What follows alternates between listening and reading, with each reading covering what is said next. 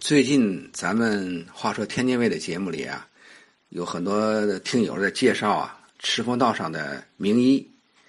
我今天呢再补充一个叫杜泽先的西医大夫。这个赤峰道嘛，嗯，可以说呢都是有许多的名医，譬如说咱们在以前提到的眼科大夫丛洪岛先生，啊，名中医陆观虎、陆万豹。还有呢，就是在赤峰道头上的那个渤海大楼里面有一个老中医叫王寿荫，都是很有名的医生。我今天介绍呢，就是杜泽先呢，这个大夫呢，他呢是在赤峰道八十五号，呃，自己有一个诊所。他的那个老乡呢，是我的那个邻居，他是中天电机厂啊厂医任大夫，他就对我讲。他说呀，这个杜泽先呢，嗯，小时候啊很苦，而且呢很小就成了孤儿了。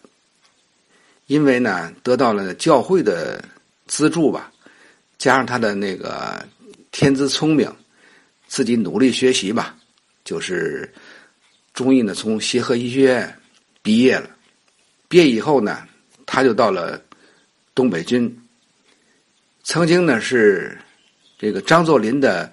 呃，私人御医，后来呢，因为张作霖在一九二八年呢被这个日本呢，呃，侵略者呢炸死，黄姑屯事件，黄姑屯事件以后吧，他就脱离了东北军，就带着家人呢就来到咱们天津了。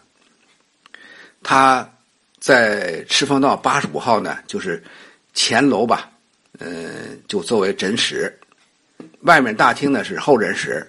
有一个小药房，诊室呢是一大间房子，呃，里面呢隔着那个诊室隔壁呢就是一个 X 光机。嗯，当时呢，这个在四十年代吧，我的表哥呀，赵玉柱呢，是和杜先生的这个孩子在新学中学上高中，他们呢就很熟悉啊。后来呢，杜德先呢就把。我的表哥呢留在他身边了，就是说你作为助手吧，呃，就是负责呢艾斯光机和药房的私药工作。这个杜大夫啊，有一个那个特点，就是他的诊室啊很大了啊，就是迎面就是放着几幅人体解剖图，然后侧面呢就挂着一张啊。二十四寸大小的这个照片呢，因为他有十二个孩子，他这个孩子呢就从大到小排成一排，这一个大照片。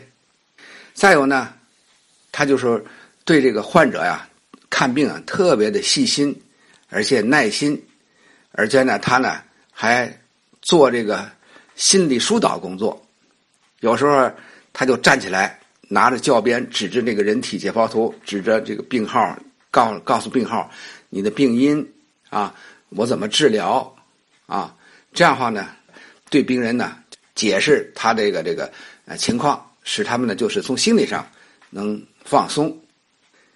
杜先生呢，他的诊室呢还有一个特点，他呀这个除了这胶囊的药，其他的药片一律研成粉末，包成包。呃，给患者在服用。一九五六年呢，公司合营了。那么，杜大夫呢就被呢聘请到了南开大学医务室工作了。那我的表哥呢就到了劝业场卫生院呢，啊，仍然呢担负呢放射科的工作。由于呢他在杜大夫这个人室里呢受到了这个很好的这个培养吧，所以呢他的工作也认真。